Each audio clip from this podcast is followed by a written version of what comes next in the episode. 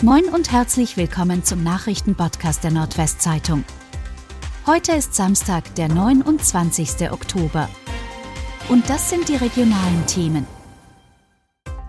Filmreife Verfolgung nach Explosion in LZO-Filiale. Bei der Sprengung eines Geldautomaten in Ganderkesee im Landkreis Oldenburg ist die LZO-Filiale am Grünen Weg am frühen Freitagmorgen schwer beschädigt worden. Zeugen berichteten von zwei starken Explosionen kurz nach 4 Uhr. Nach der Sprengung des Geldautomaten lieferten sich die Täter mit der Polizei eine filmreife Verfolgungsjagd durch den Ort. Trotz des Einsatzes eines Polizeihubschraubers konnten sie entkommen. Brand in Emder Wohn- und Geschäftshaus.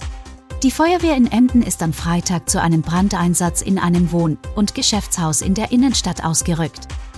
Direkt am Delft war in einer Dachgeschosswohnung ein Feuer ausgebrochen.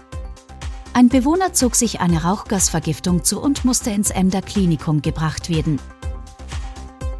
Drei Einbrecher auf frischer Tat erwischt. Die Polizei hat in Rastede einen Einbruch in eine Lagerhalle vereiteln können.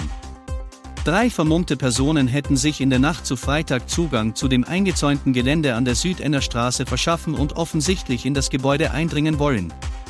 Dabei seien sie allerdings von einem Zeugen beobachtet worden, der die Polizei verständigte. Rettungsgasse sofort bilden. Wenn auf der Autobahn der Verkehr zum Stillstand kommt, muss man eine Rettungsgasse bilden. Diese einfache, aber möglicherweise lebensrettende Methode, um Rettungsfahrzeugen ungehindert Zugang zu einer Unfallstelle zu gewährleisten, ist allgemein bekannt. Aber ab wann muss eine solche Rettungsgasse gebildet werden? Sofort. Das hat das Oberlandesgericht Oldenburg jetzt entschieden in einem Fall aus dem Kreis Fechter. Ein Autofahrer wurde zu einer Geldbuße von 230 Euro verurteilt. Norddeutschlands größte Wasserstoffproduktion soll 2026 starten. Auf einer 6 Hektar großen Fläche im Borsumer Hamrich soll in Emden eines der größten Kraftwerke, das grünen Wasserstoff erzeugt, gebaut werden. 20 Arbeitsplätze sind dort geplant. EWE-Chef Stefan Doder ist sich ziemlich sicher, dass im kommenden Jahr mit dem Bau begonnen werden kann.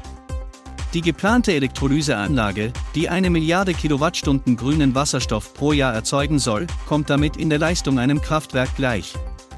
Rund 600 Millionen Euro werden bis 2026 im Hamrich investiert.